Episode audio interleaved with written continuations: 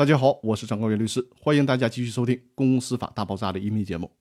这一期和大家来聊一聊最高法院对股东回购权的吐槽。是的，最高法院在《公司法司法解释四的理解与适用》这本书当中，吐槽了一下公司法当中针对股东要求公司回购股权这种制度设计的缺陷。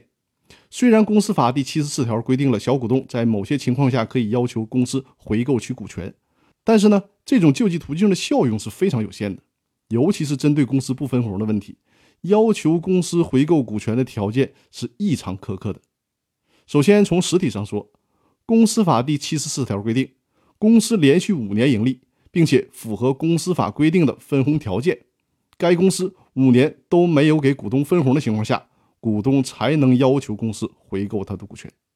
但是很显然呢，前面说的这个条件，控股股东可以轻而易举地通过象征性的分红来进行规避，比如说。在第四年的时候，给股东分了一块钱的分红，那么小股东就不能再要求公司回购他的股权喽。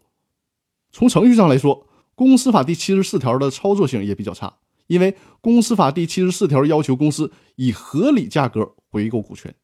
但究竟什么样的价格才算是合理的价格，法律上并没有做出明确的规定，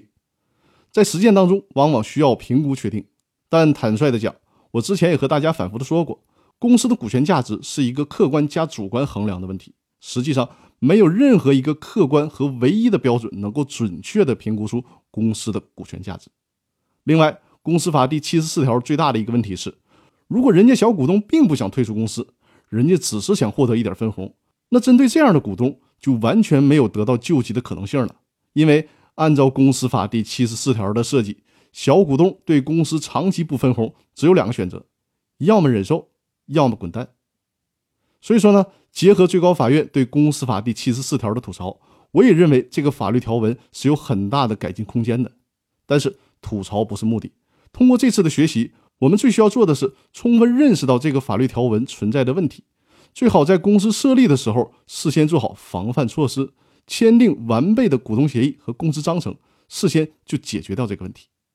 那好了，我们就先吐槽到这里吧。又到了周末了。祝大家有一个轻松愉快的周末，我们下周再见，谢谢大家。